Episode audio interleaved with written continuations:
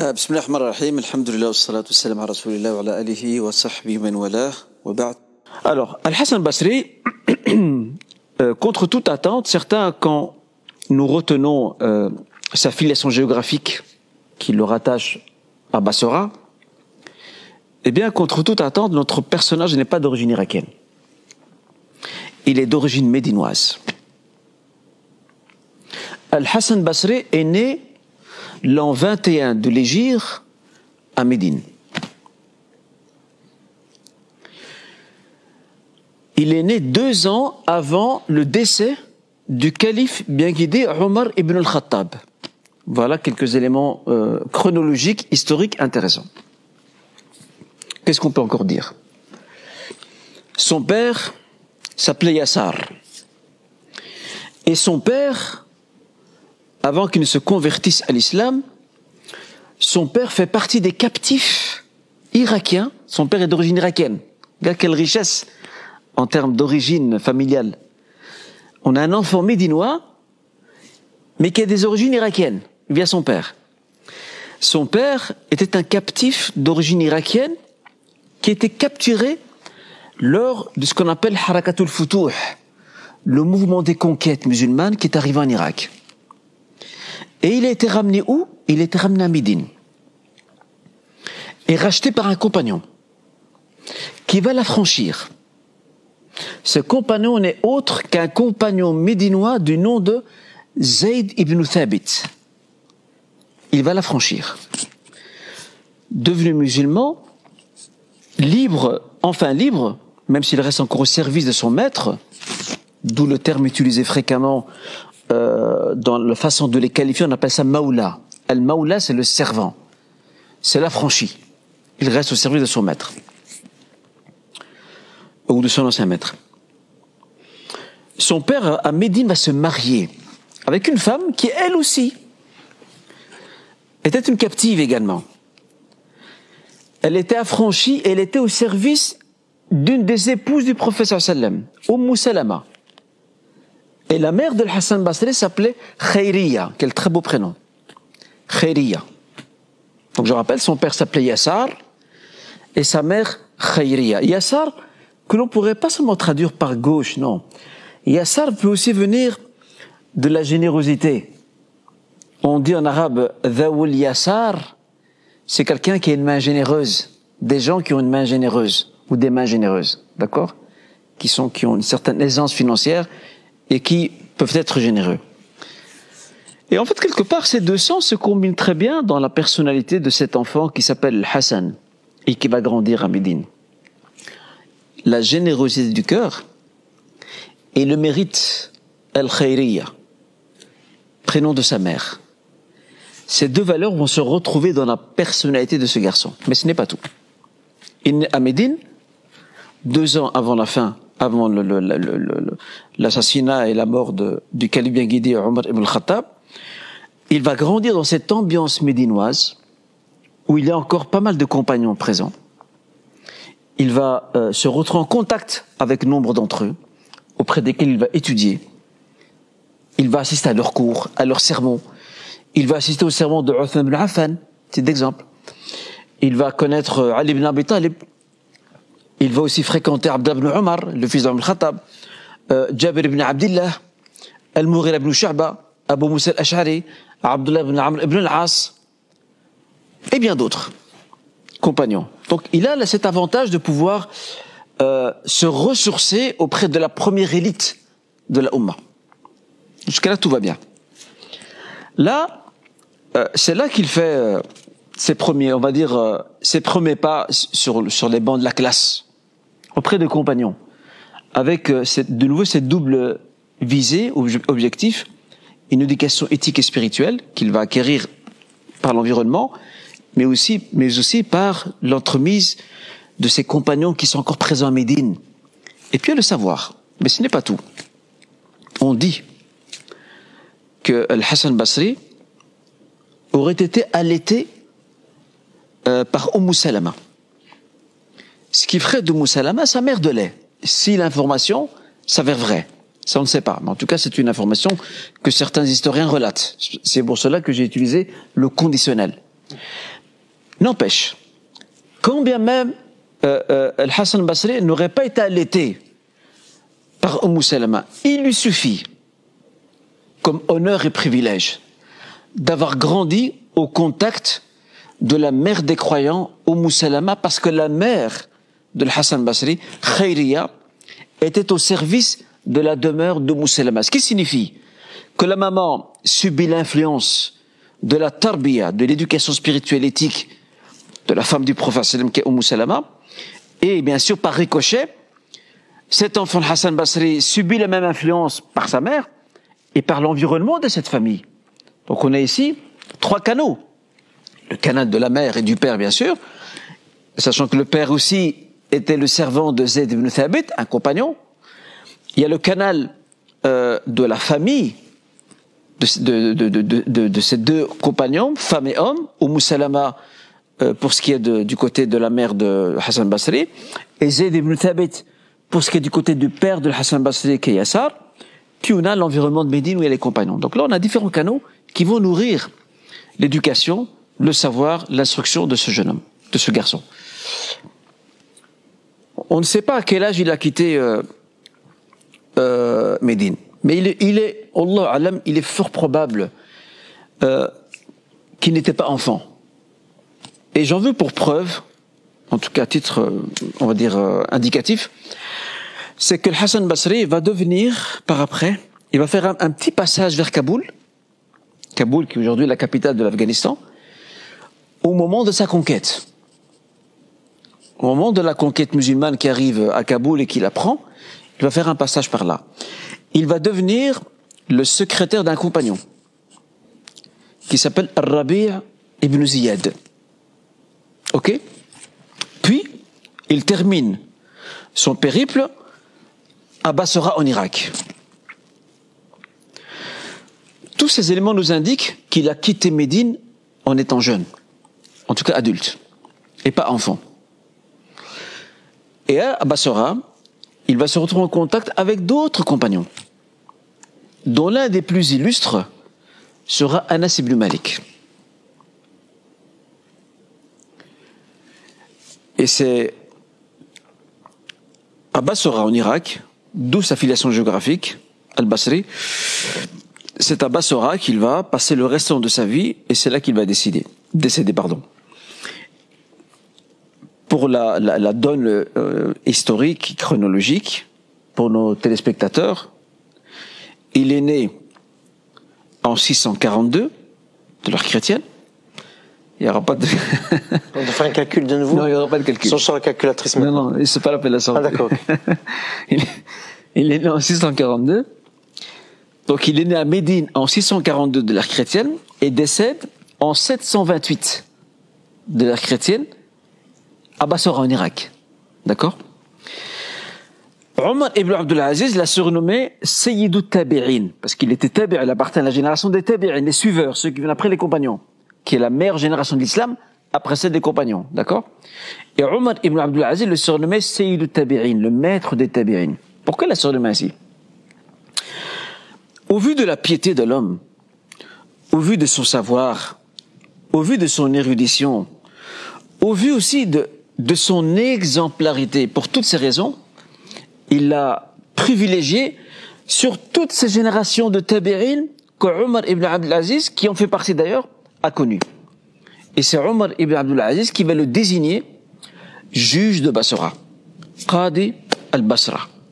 Et c'est là qu'il va vivre jusqu'à la fin de ses jours en décédant euh, à Basra l'an 728 de l'ère chrétienne.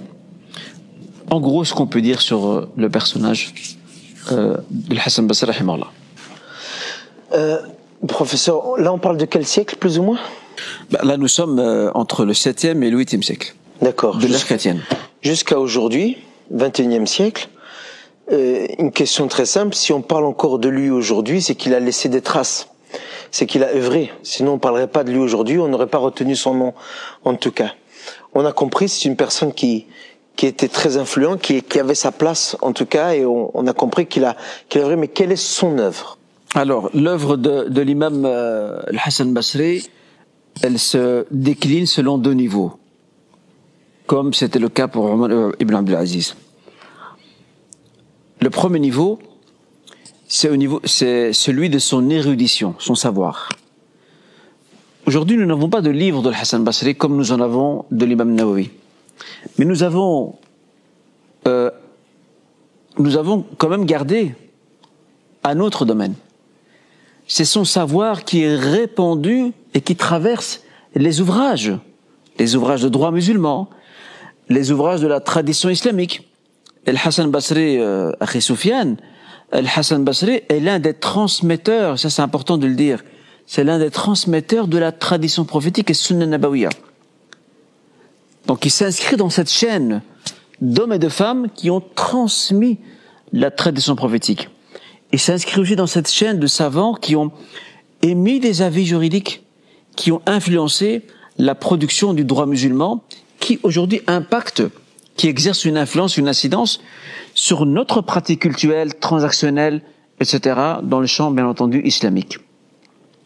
Et le deuxième niveau euh, qui nous permet de découvrir l'œuvre de l'imam Hassan Basri, c'est sa spiritualité.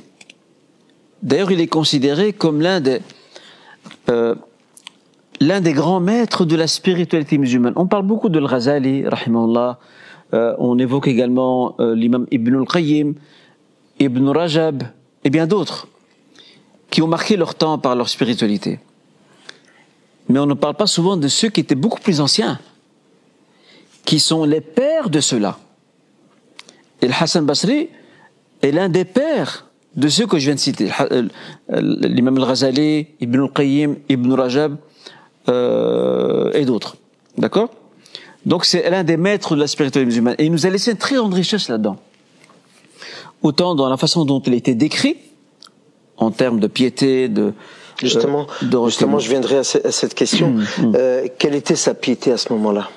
Alors, la piété... Pour comprendre... Oui, si nous, si nous devions décrire et, euh, et, brosser un tableau de la piété de Hassan Basri, il y a plusieurs traits qui sont très intéressants. Le premier trait, c'est celui euh, de la dévotion. C'était un habit. Traduit par euh, souvent adorateur. Je préfère le terme dévot. Le, terme dévot, il a il a l'avantage d'avoir un peu cette particularité spirituelle. Quelqu'un qui se consacre avec dévotion à Dieu. Un autre trait de sa piété, c'est son ascétisme. Quelqu'un de très ascète, de désintéressé par rapport à cette vie d'ici-bas. Troisième trait aussi lié à sa piété, c'est également euh, cette sagesse le hikmah que Dieu lui a donné. Et la sagesse le hikmah que Dieu lui a donné n'est que le fruit de son exercice spirituel. Il a des paroles de sagesse qui sont impressionnantes et qui ont essaimé les ouvrages écrits dans le domaine de la spiritualité musulmane. Ce sont les principaux traits qui soulignent euh, sa piété et bien entendu, euh, à l'instar, je me permets de quand même de l'indiquer, à l'instar de l'imam Nawawi, euh, il ne vivait pas sa piété de manière individuelle et individualiste, mais il concevait sa piété comme étant une mission de réforme de son époque. Et c'est pour ça qu'il a eu pas mal de démêlés avec le gouverneur d'Irak de l'époque, euh, pour le compte des Omeyyades, qui était Al-Hajjaj. Ibn Yusuf Thaqafi. Al-Hajjaj ibn Yusuf Thaqafi, euh, c'est un personnage très controversé dans l'histoire de l'islam, il a fait des belles choses, mais il s'est aussi rendu, il s'est rendu coupable euh, de, de, également. D'accord? De dérive. D'injustice. Euh, Al-Hassan Basri, était très critique envers euh. Et ça, c'est l'expression même de sa piété dans l'espace sociétal. Je vis pas ma foi tout seul. Ma foi, je veux qu'elle s'exprime dans le domaine sociétal à travers la défense de la vérité, de la justice sociale. La justice sociale est liée à la piété aussi. C'est pas un domaine à part. Et je vais donner un seul exemple là-dessus. Al-Hajjaj ibn Yusuf al-Thaqafi, euh, on l'appelle le Thaqafi par attribution à Banu Thaqif, qui est une tribu qui se trouve à Taif. Parce que le Hajjaj était au début euh, c'était un, un, un enseignant, un muallim, un enseignant du Coran pour les enfants dans la ville de Taif. Et puis va rejoindre les troupes des Omeyyades qui tentaient de, de, de mater certaines rébellions. il va se faire remarquer. Euh, se, faire remarquer par sa, fidélité envers les Omeyyades, par, euh, euh, par ses talents d'administrateur, par son charisme aussi, par l'autorité qu'il dégage, la crainte qu'il dégage. Et c'est comme ça que les Omeyyades vont le désigner gouverneur d'Irak, qui était à l'époque une province très difficile à administrer.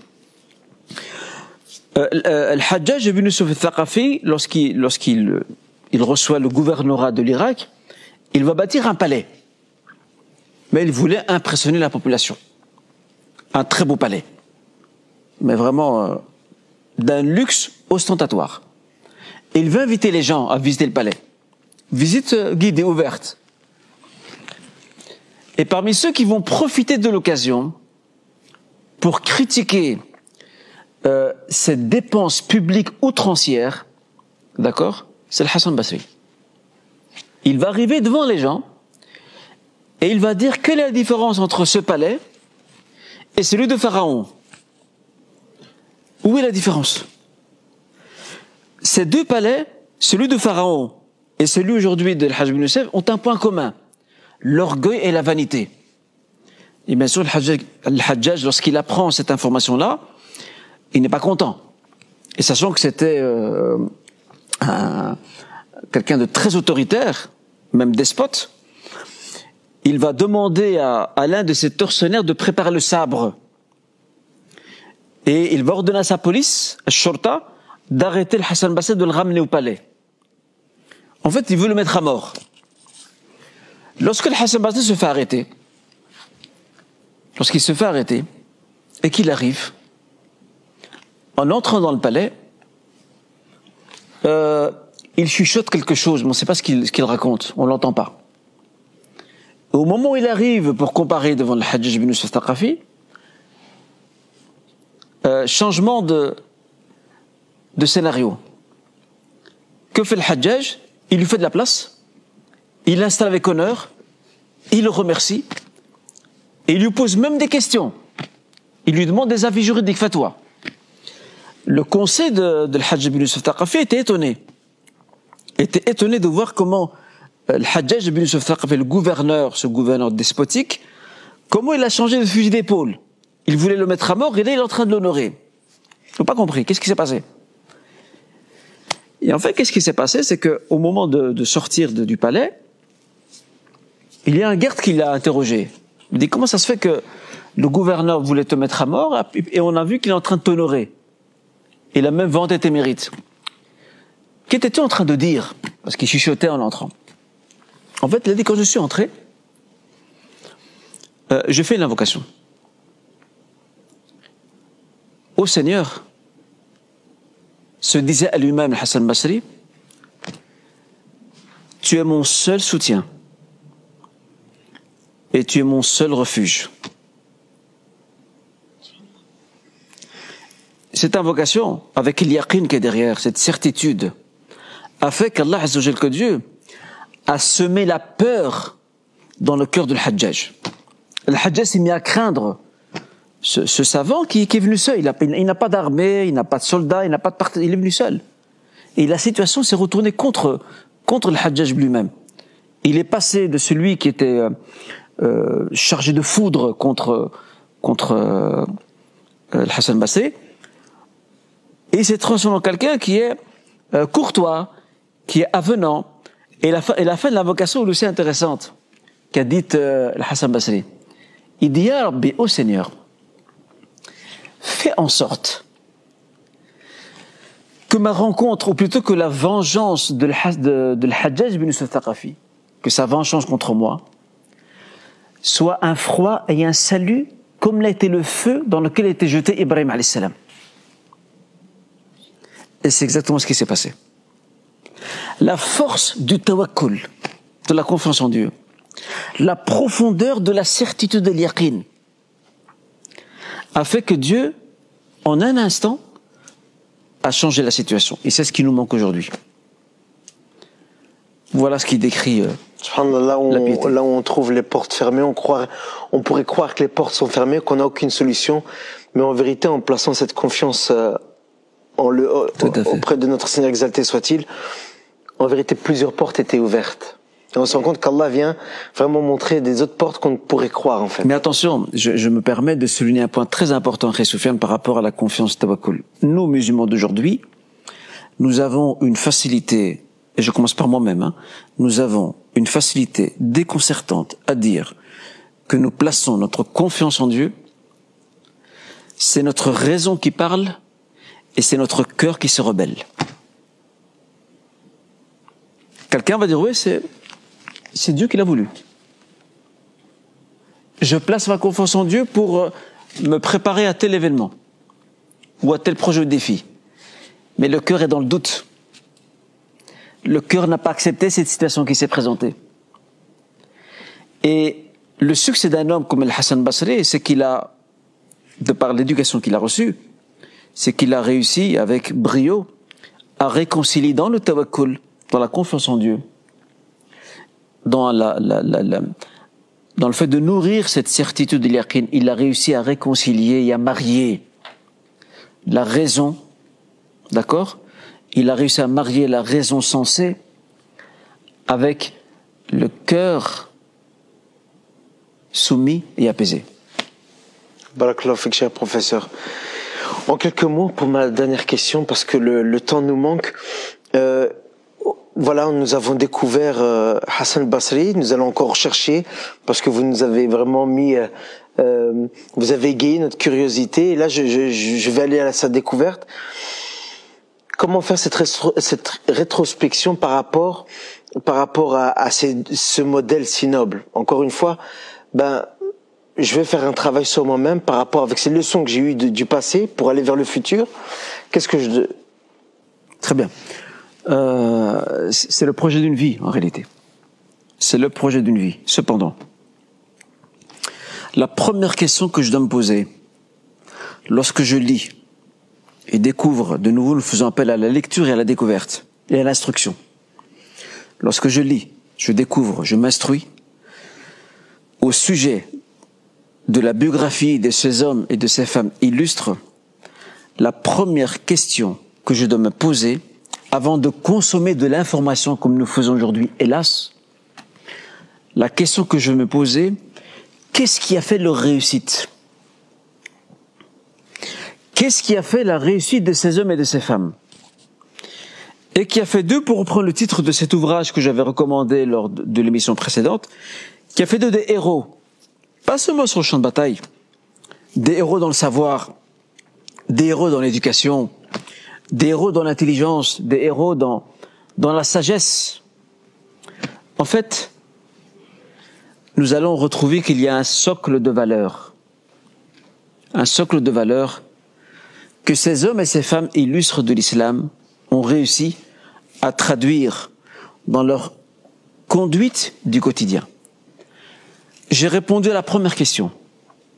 Maintenant, la deuxième question, c'est de me demander comment faire en sorte de conquérir ces valeurs. Il ne suffit pas de, de s'émerveiller, c'est ce que nous faisons souvent aujourd'hui, hélas.